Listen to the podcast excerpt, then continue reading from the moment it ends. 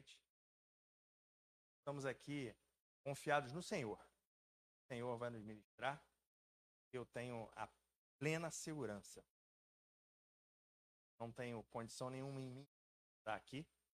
Por isso, quando eu declaro isso, estou declarando também. Estamos confiando no Senhor que vai nos conduzir essa noite. Meus irmãos, para a gente meditar um trecho da palavra do Senhor, peço que os irmãos abram a Bíblia no Evangelho de Jesus, segundo escreveu João, capítulo 14. João 14, nós vamos ler do verso 21 até o verso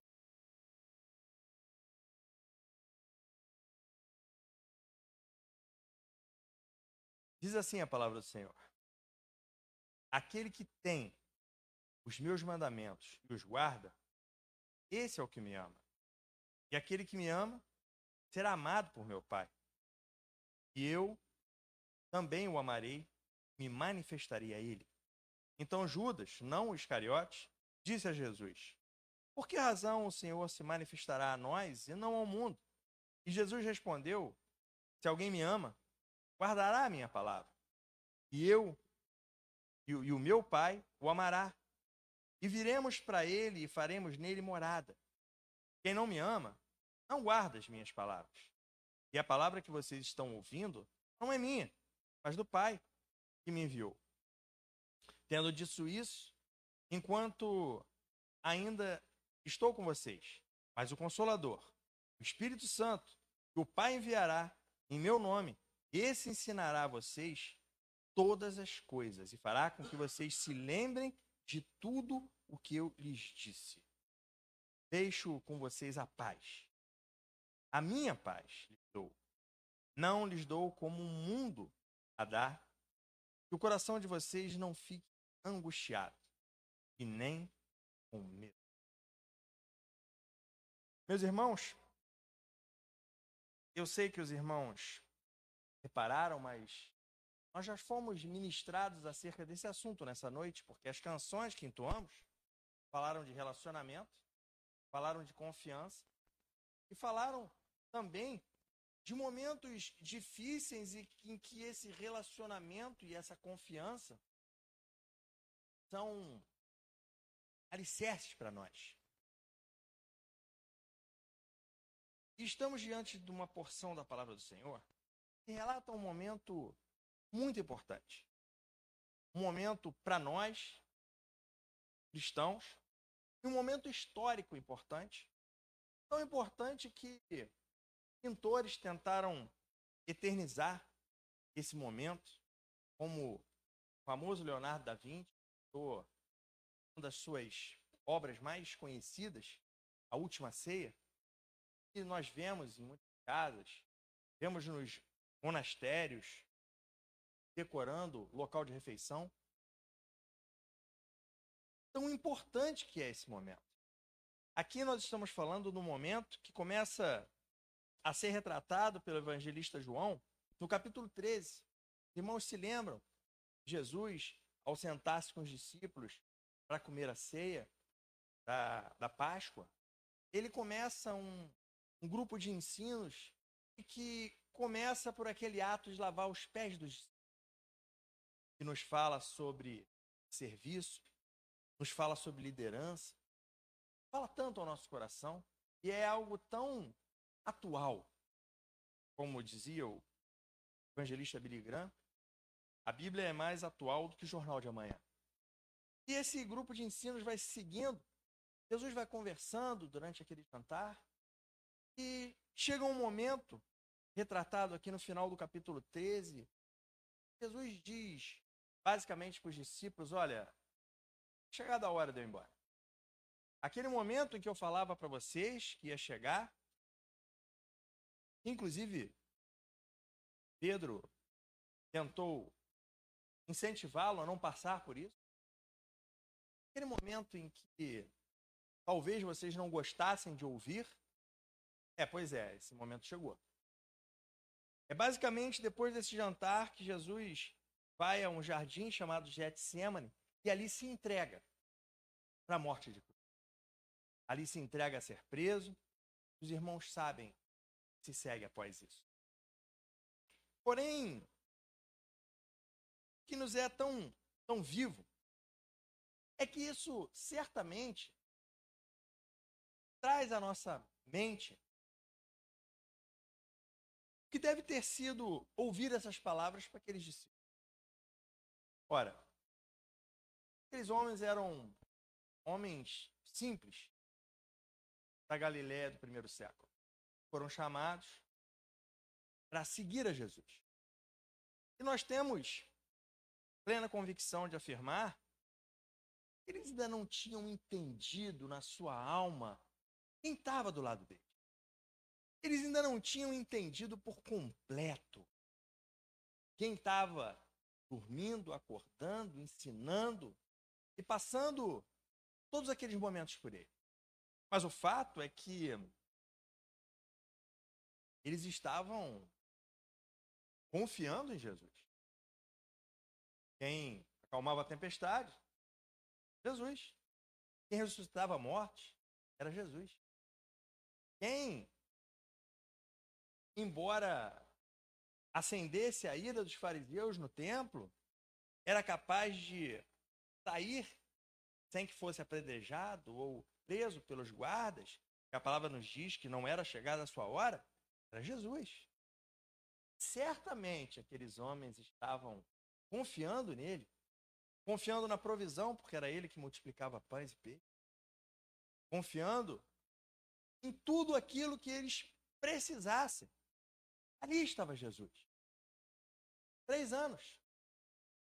Eles estavam andando com ele e desfrutando daquilo que era ensinado, os milagres, sinais e maravilhas que eram feitos. E a gente precisa lembrar que nesse momento aqui, Jesus, pelo que ele vinha ensinando, pelo que ele vinha confrontando a poderosa religião na época, tinha arrumado uma baita confusão. Os poderosos não estavam contentes com ele. Nesse momento aqui, já tinham planos em andamento para matar Jesus.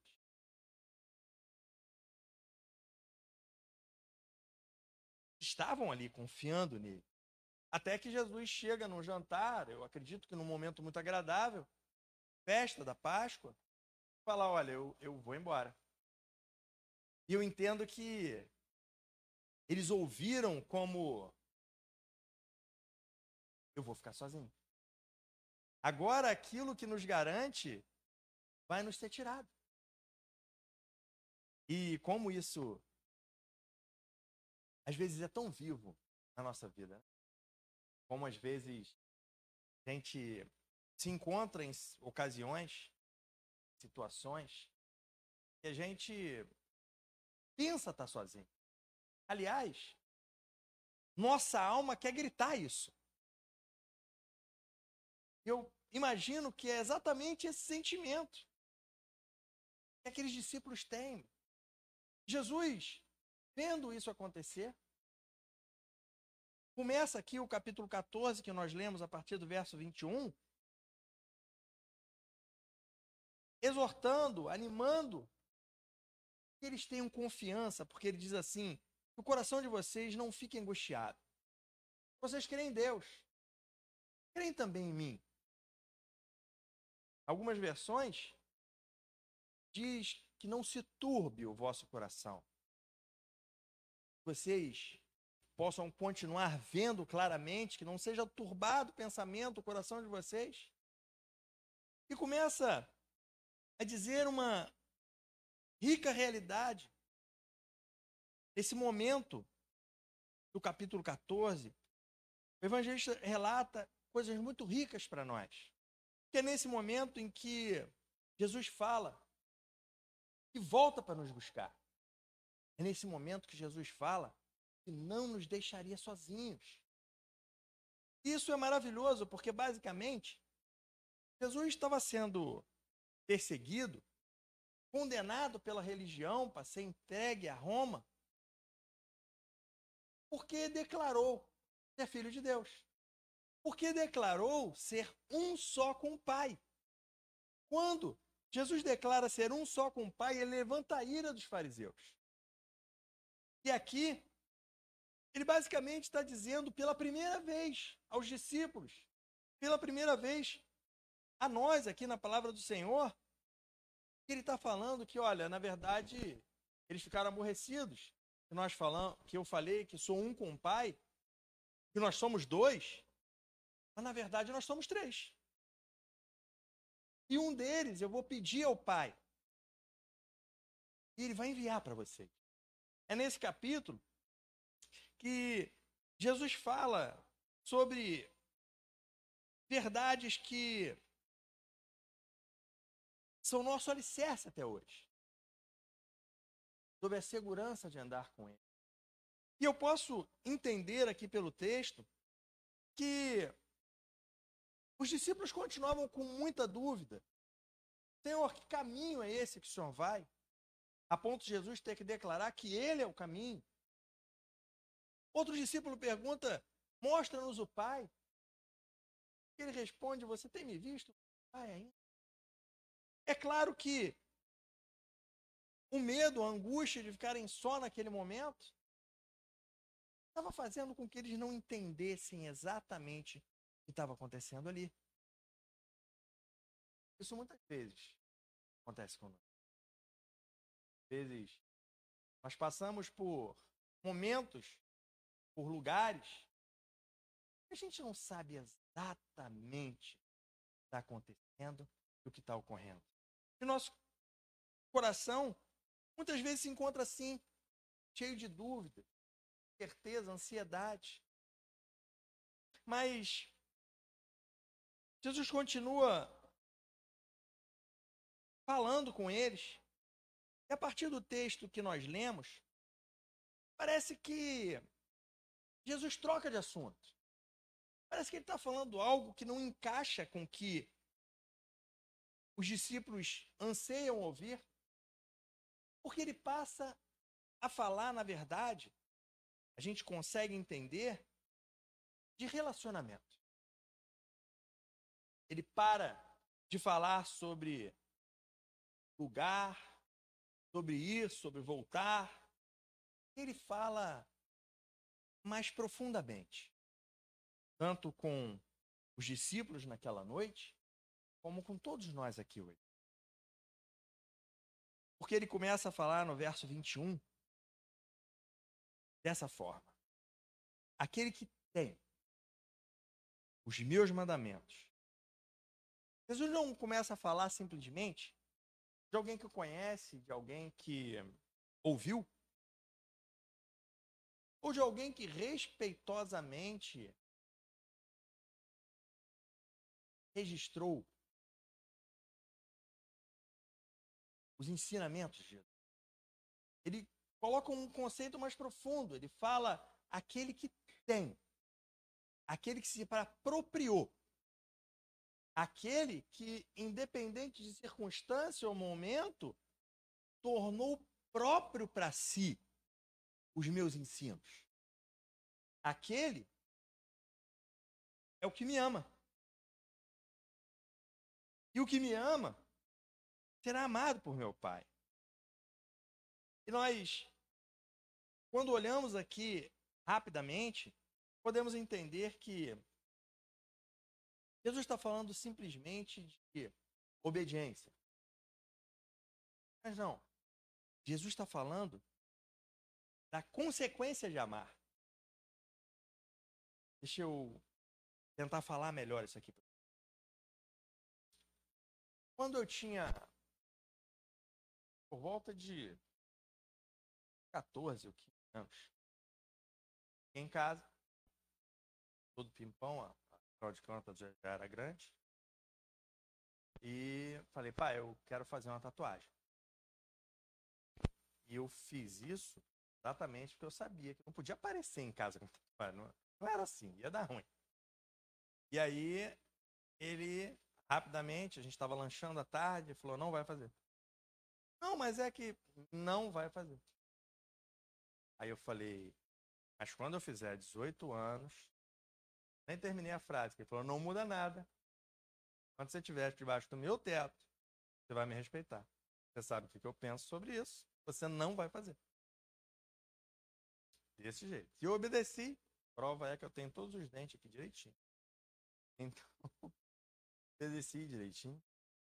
Mas lá no meu coração, eu não falei. Mas eu pensei. Dia que eu dia que eu casar. E o tempo passou. O tempo passou e eu, 33 anos, casei. E um belo dia estava eu, Lavínia, minha irmã e o marido da minha irmã. Eles casaram dois meses, né, antes da gente. Um mês? Um mês antes da gente. Então, estava passeando lá em Saquarema. E eis que passamos assim e tinha o quê? Uma loja de tatuagem. Eu entrei no um book lá, tinha o desenho que eu queria. E eu perguntei o preço, eu tinha dinheiro no bolso. Falei, ah, é hoje.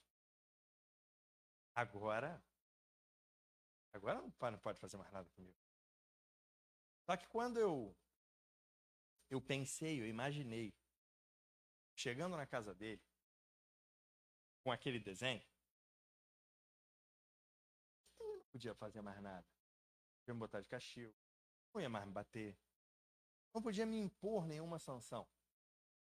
Mas sabia o que estava sobre ele. Eu sabia o quanto ele ia ficar triste. Ficou caro para mim. Perdeu a graça. Não deu para fazer. Eu não não estava afim de bancar a consequência entristecê-lo a esse ponto. Por quê? Não era mais por medo. Não era mais por dependência. Por amor. Por amor, aquilo perdeu a graça. Não dava mais para fazer. A obediência naquele momento já era uma obediência mais madura. Não era mais. Não vai fazer porque não. Mas por quê? Porque não e pronto. Não precisava mais dessa imposição. Era algo mais maduro, mais profundo. É disso aqui que Jesus está falando. Ele está falando que aquele que ama é porque tem mandamento. Uma vez, conhecendo ao Senhor, a consequência natural é ter temor. Quando a gente fala temor, muitas vezes a gente associa medo. Na Bíblia, temor não está exatamente relacionado a medo, mas a respeito. É medo no sentido de medo de decepcionar, medo de entristecer. É algo mais sólido do que o simples medo. É disso que Jesus está falando. Está falando para a gente que aquele que o ama também é amado de Deus.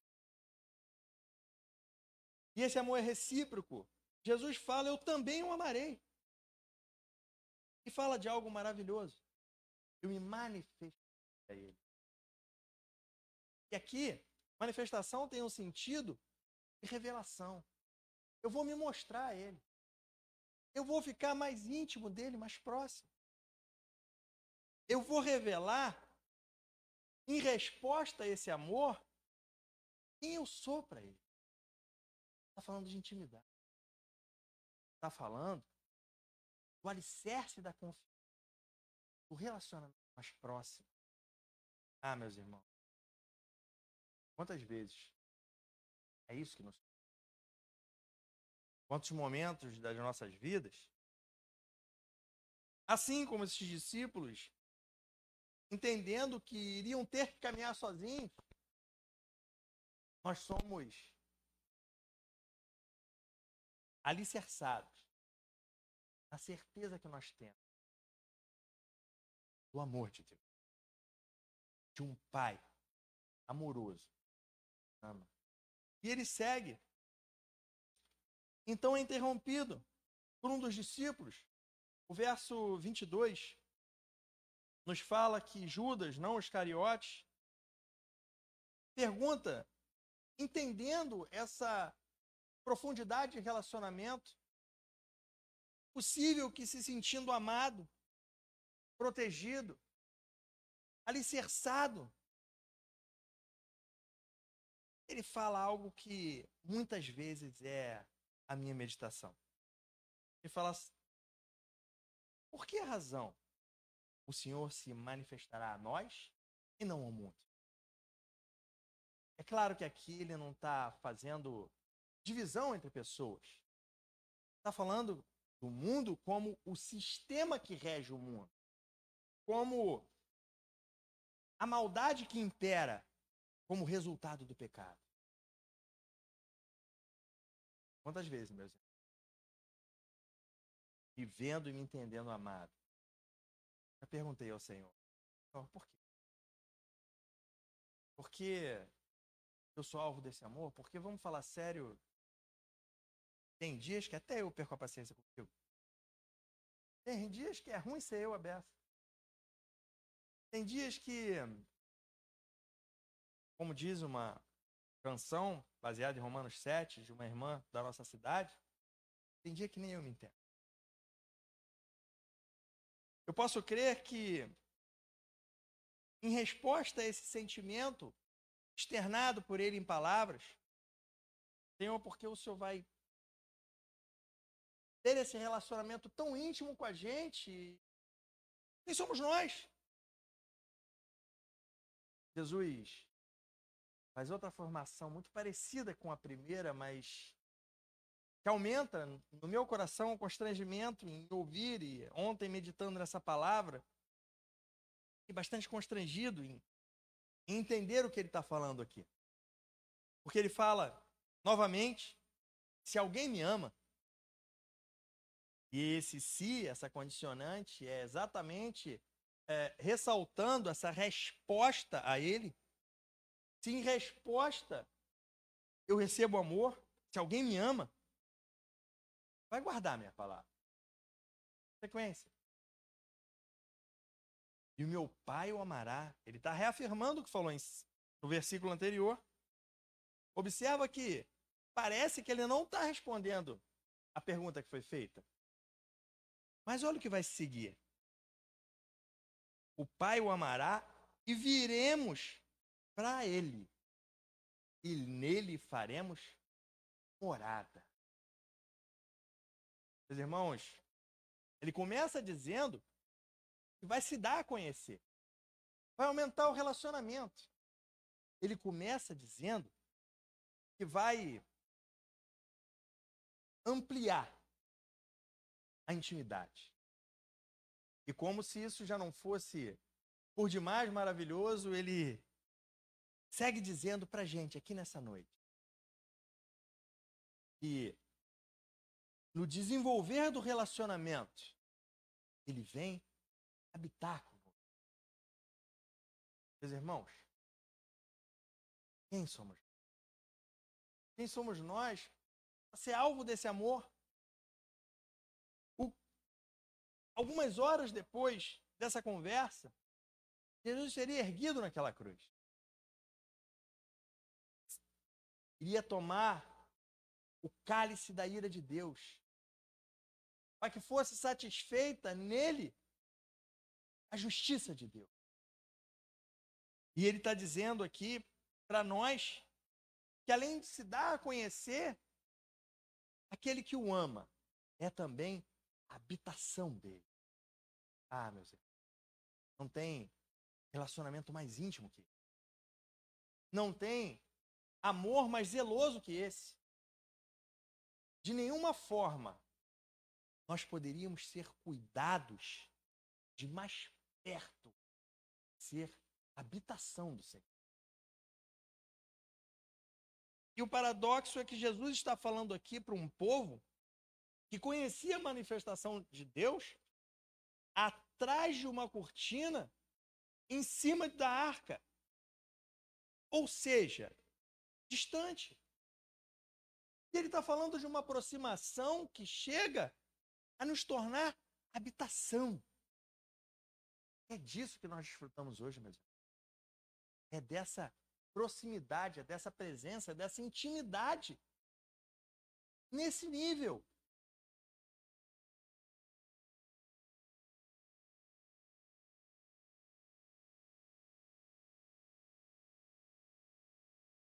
E essa conversa segue com eles e conosco. No verso 24, dizendo: Quem não me ama, não guarda as minhas palavras. De forma simples, Jesus resume aqueles que não o amam. Jesus não está falando aqui de castigo. Jesus não está falando de condenação. Ele está falando de amor. Ele está falando como ele trata os que o ama. E nos diz algo muito significativo para nossa instrução. Porque ele segue dizendo que a palavra que vocês estão ouvindo não é minha, mas é do Pai que me enviou. Deus fala conosco, meus irmãos. Muitas vezes, a gente menos espera. Muitas vezes pela palavra, não daquela pessoa que está conversando conosco, mas ela está sendo um instrumento. Na terça-feira, estava trabalhando, estava numa obra. E eis que uma pessoa chega assim no muro, bota a cabeça para dentro do portão e fala: Posso entrar? Falei: Pode. Ela olhou dentro dos meus olhos e falou assim: Você é crente? Eu falei: Sou orar por mim? E eu comecei a conversar com ele. Para entender o que estava acontecendo. Perguntei o nome. E aquele homem começou a falar de tanta coisa angustiante. Tanta coisa angustiante. Estava sob efeito de droga. Dava para ver. Ele declarava que livre daquilo. E não sabia o que fazer. Há muitos anos era dependente químico, que não queria viver daquela forma, que sabia que aquele era um horário que precisava estar trabalhando, e ele estava ali fazendo aquele papel como ele. E relatou os sentimentos dele até chegar às lágrimas. Até que ele chegou para mim, perguntou assim: Você acha que cara igual tem jeito? Deus perdoa? Eu entendo que o coração dele estava aflito, como talvez estes discípulos estivessem aqui. E eu falei para ele: o amor de Deus perdoa todo o pecado do coração arrependido. Ele imediatamente levantou a mão para o céu e falou: Obrigado, Senhor, por me responder. Ele entrou naquele lugar pedindo uma resposta. Da mesma forma que Jesus disse aqui a nós que a palavra não era dele como um Jesus humano, como aquele homem da Galiléia do primeiro século, mas sim do Pai que estava falando, aquele homem buscou nos meus lábios uma resposta de Deus para a angústia dele. Porque certamente o inimigo das nossas almas estava tentando convencê-lo de que para ele não tem jeito. Ele pediu que eu orasse mais uma vez. Orei, ele, com os olhos fechados, corria lágrima e colocava a mão para o céu como se quisesse alcançar as mãos de Deus. Porque eu entendo que o que aconteceu aqui foi repetido naquele momento. A instrução de Jesus aconteceu naquele momento. Sou a voz de Deus. através dos meus lábios, e não serem os meus lábios, mas porque Deus fala conosco. Fala através da gente. Deus pode e quer nos usar. E por isso essa instrução está sendo dada aqui aos discípulos. E a nós também. E no verso 25, ele diz exatamente que tem falado isso ainda ali fisicamente com eles. É claro que apoiando no relacionamento que eles tinham ali, relacionamento humano, comer junto, rir, brincar, caminhar, viajar e, e andar por todo aquele território. Ele fala: Olha, eu estou falando com vocês enquanto eu estou aqui, mas o Consolador, o Espírito Santo, em algum, algumas versões, o Espírito da Verdade, né, que Jesus tinha declarado um pouco antes: Eu sou a verdade. Ou seja, o Espírito do Senhor, que o Pai vai enviar em meu nome, esse ensinará a vocês todas as coisas. Como que respondendo à crise que se estabelece entre nós quando Deus nos propõe aqui nesse texto um relacionamento tão íntimo. Como eu como eu posso ser alvo disso? Como eu posso responder a isso? Como eu consigo tal proximidade? Ele vem nos acalentando, dizendo que ele mesmo quem vai providenciar isso, vai providenciar essa capacidade. E vai estar em nós para ensinar todas as coisas. E quando nós falamos em todas as coisas, a gente precisa lembrar de algo muito importante e às vezes no nosso dia a dia a gente se esquece. É muito fácil conversar com algum irmão, irmã, que faça dissociação entre a vida familiar, vida profissional e vida espiritual. É muito fácil, às vezes, a gente estar conversando com alguém e quando a pessoa entende, somos irmãos na fé, muda o tom de voz e fala: A paz do Senhor, meu irmão. Às vezes acontece. Mas a verdade nós não temos uma vida espiritual, uma vida, não, uma vida familiar. Nós temos uma vida. E ela é espiritual. Né? Vamos lá, nós somos espírito e tem uma alma que habita no corpo. E não o contrário. Nós somos seres espirituais passando por uma experiência humana. E o que é, Jesus está falando aqui é que o motivo, a finalidade dele rogar ao Pai que nos deu o Espírito dele é que ele nos ensine todas as coisas. Ele não está falando somente de anunciar a palavra do Senhor, que esse é o ministério principal da igreja. Anunciar para um mundo que está sendo convencido que não tem jeito, que existe o perdão da cruz. Mas ele está falando todas as coisas, se referindo ao final do culto de hoje. Daqui a pouco, o pastor vai encerrar esse culto. Nós vamos embora para casa. Mas o que vai terminar aqui é a celebração pública. Mas continua. Nosso culto racional. Aquele que Paulo fala lá em Romanos 12.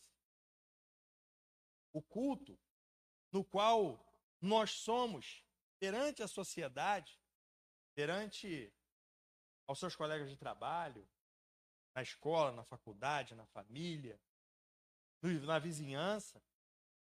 Nós somos o púlpito sobre o qual a palavra do Senhor é lida.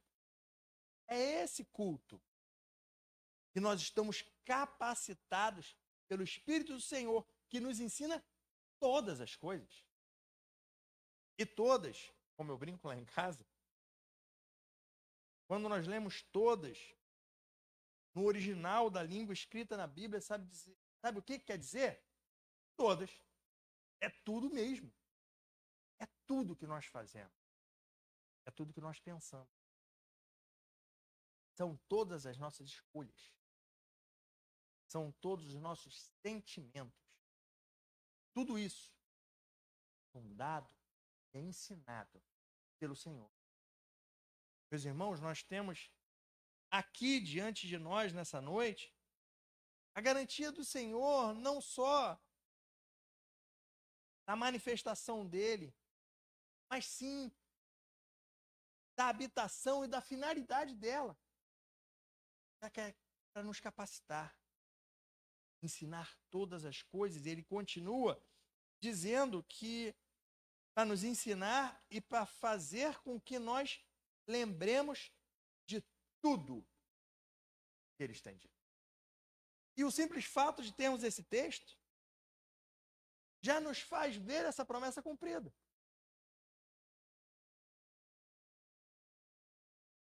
João escreve esse evangelho de 40 a 60 anos após esse diálogo.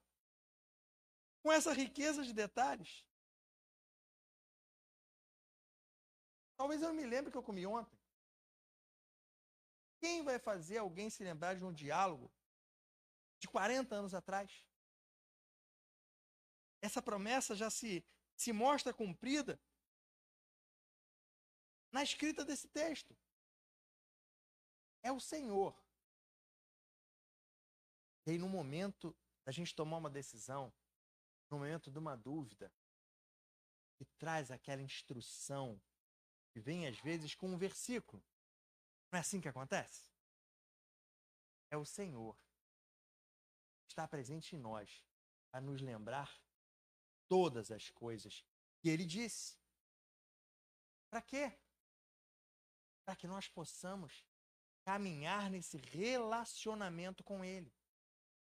Nesse relacionamento ancorado no amor. Isso acontece porque aqui no verso 16, ele fala: Eu pedirei ao Pai e ele dará outro consolador. Algumas versões eu rogarei. Nos dá a ideia, rogarei, nos dá a ideia de pedir com instância, pedir com insistência. E eu posso entender que esse é um, um momento muito bonito para nós. Imagina Jesus rogando que nos fosse dado o Espírito. É provável que fosse um diálogo do tipo: Pai, deixa ele sozinho. Não. Conheço o Márcio. Senhor também conhece, ele é fraco. Se nós não formos lá fazer companhia para ele, tudo que foi falado, tudo não vai conseguir. Deixa o Bruno sozinho. Não pode caminhar sozinho. Pai, ele nos ama. Por causa do nosso amor, vamos para ele. Vamos habitar nele. Meus irmãos, é, é disso que nós estamos falando nessa noite. É disso que essa palavra nos traz essa noite. A segurança de um relacionamento próximo o bastante para começar com a segunda pessoa da Trindade, rogando a Deus Pai uma companhia divina para habitar em nós. Eu sei que tudo que está sendo falado aqui os irmãos já sabem. Mas vem hoje essa palavra, o nosso coração, para nos lembrar quem é o Senhor. Quem somos nós. E o que Ele faz por nós todos os dias. E eu não estou falando simplesmente da abertura de uma porta quando nós precisamos, não estou falando simplesmente de uma nota boa numa prova. Essas coisas também são boas. Eu estou falando de algo pleno, que nos acompanha todos os dias da nossa vida. Algo que é nosso, independente da circunstância. Aqui nesse contexto, o povo judeu tinha a ideia de que se alguém tem um problema, uma doença, ou mesmo falta de dinheiro, não tem a presença de Deus. Nosso contexto, é totalmente diferente. Jesus está falando aqui para todos nós que, apesar das circunstâncias, das adversidades, ele não só está conosco, mas ele está em nós. Isso é, por demais, consolador e constrangedor.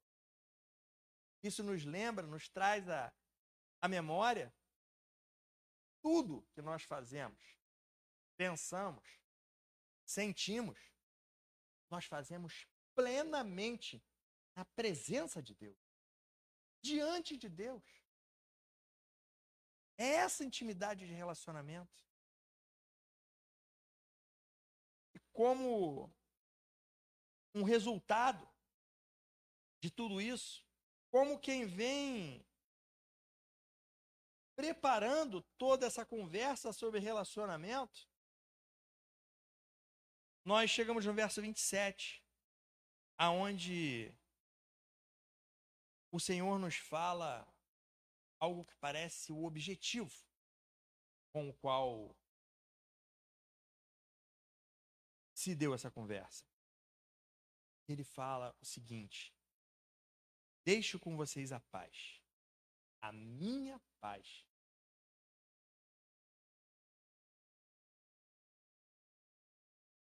Quando ele começa a falar deixo, nos dá a ideia realmente de uma despedida. Nos dá a ideia realmente de que, naquele momento, eles iam se separar. Ele está falando como quem deixa um presente, como quem deixa uma garantia. E ele fala: Eu deixo com vocês a paz.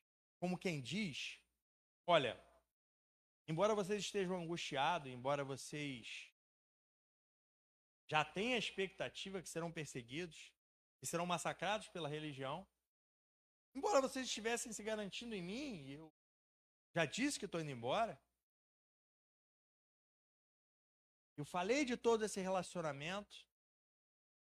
E agora eu estou falando que eu deixo paz. Isso parece tão antagônico. Como assim, paz? Porque como quando nós falamos paz,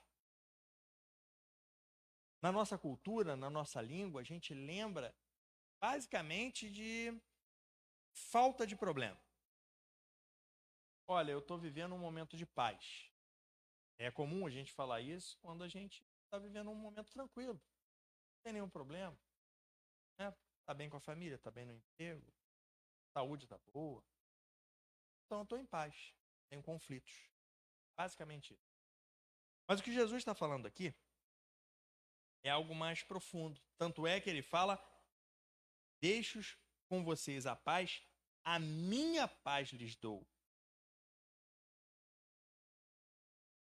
Não lhes dou a paz como o mundo dá. O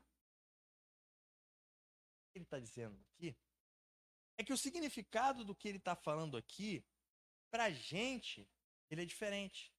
Quando a gente fala em paz, como nós já dissemos aqui, a gente pensa em ausência de conflito, mas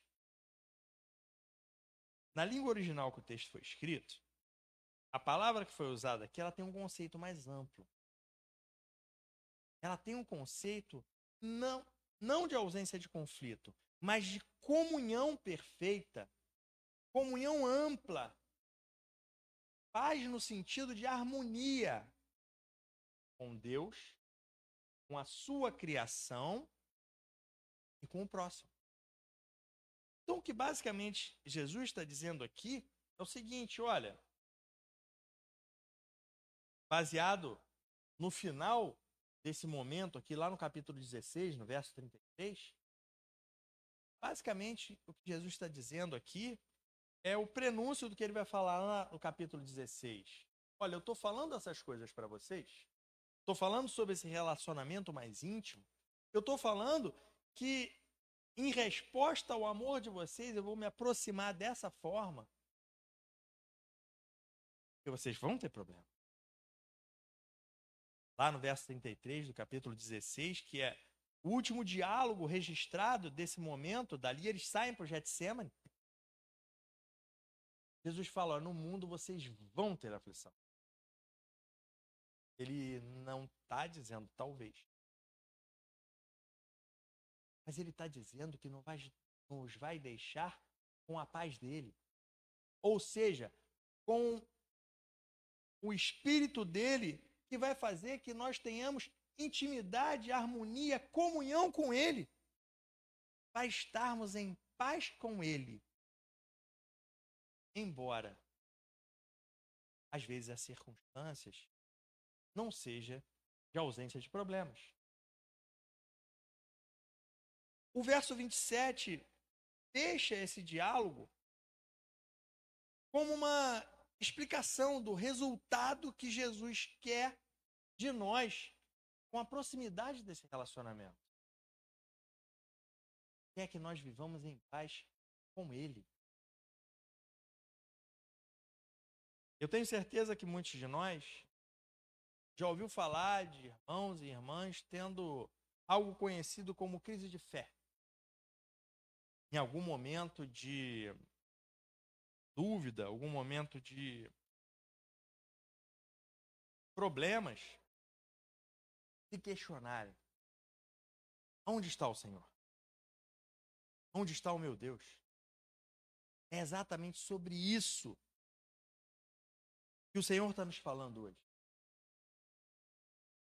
É exatamente para esse relacionamento mais íntimo que ele traz à nossa mente para que nós vivamos em paz com ele, independente da circunstância. Paz essa alicerçada um amor mútuo. Deus tem por nós e nós temos por Ele. Isso, meus irmãos, muitas vezes vai ser o que sobrepõe todas as circunstâncias na nossa vida. Foi a certeza que Jó declara que o meu redentor vive que fez ele esperar pacientemente e como ele mesmo declara, o seu redentor se levantasse em seu E nós conhecemos o final da história. E o texto que nós lemos termina com uma orientação, que é a consequência desse resultado. Ele fala que o coração de vocês não fique angustiado e nem com medo Jesus conversa conosco nessa noite, sabendo das circunstâncias que nós vivemos, sabendo do que muitas vezes se apresenta para nós no dia a dia, que são questões angustiantes e capazes de nos causar medo. E o medo é um sentimento útil em algumas vezes. O medo, ele é limitador. A gente não atravessa uma rua com movimento de olho fechado com medo de ser atropelado. Então, o medo, de alguma forma, traz prudência. Mas eu creio que aqui Jesus está falando de um outro efeito que o medo causa. Porque o medo também tem o, a capacidade de paralisar. O medo, em algum momento, ele pode ser paralisante, ele pode ser um limitador. Então, o que o Senhor está falando aqui para esses discípulos e também para nós nessa noite é que no caminhar do nosso dia a dia, na forma de nós interagirmos com o mundo, com esse sistema que governa o mundo, que nós não tenhamos medo. que não fiquemos paralisados. Que possamos basear nossas escolhas, basear as nossas palavras, os nossos relacionamentos, que sejam alicerçados aqui, no relacionamento com. Que nós saibamos, independente das circunstâncias, que somos alvo de um amor que faz com que Deus se manifeste, faça morada em nós. Que somos alvo de Jesus rogar a Deus nos enviar o Espírito dele, para que nos ensine, para que nos capacite. Sabe por quê, meus irmãos? À luz do que eu dividi com vocês aqui, o que aconteceu essa semana, queria terminar, concluir, lendo aqui um texto que o apóstolo Paulo nos, nos escreveu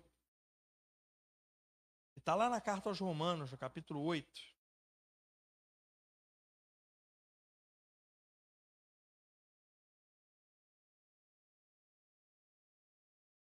No verso de número 19.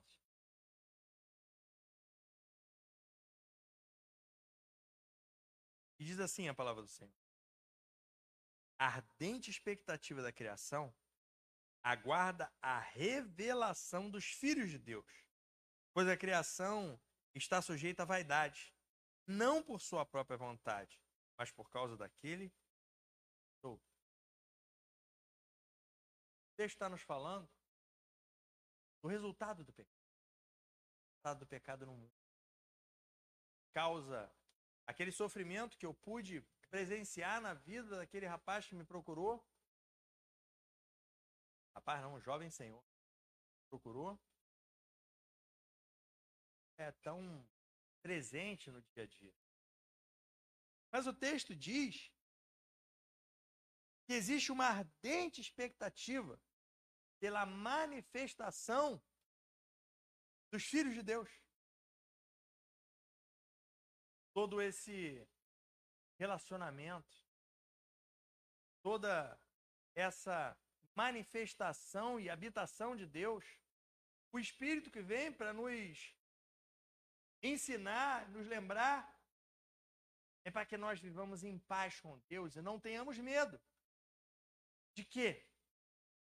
De caminhar em nome dele. De levar essa mensagem, a qual o apóstolo Paulo nos fala aqui, que existe uma ardente expectativa de um mundo que foi subjulgado. Não por vontade própria, mas pela consequência do pecado. Nós somos, meus portadores dessa mensagem. A mensagem existe um Deus que quer se relacionar conosco de forma próxima, em resposta e amor, capacitando para que sejamos instrumentos para que outras pessoas possam dizer. Deus falou com eles através dos nossos lares. Quero encerrar dizendo que Deus não precisa de nós. Mas Ele conta conosco. Ele deu à igreja a grata responsabilidade privilégio ser seu porta-voz aqui. E a forma dele fazer isso em nós, desse jeito que nós meditamos hoje, com amor, se aproximando num relacionamento que nos capacita. Coragem. E para isso, Senhor, capacite a cada dia mais a sua igreja. Amém? Deus seja louvado.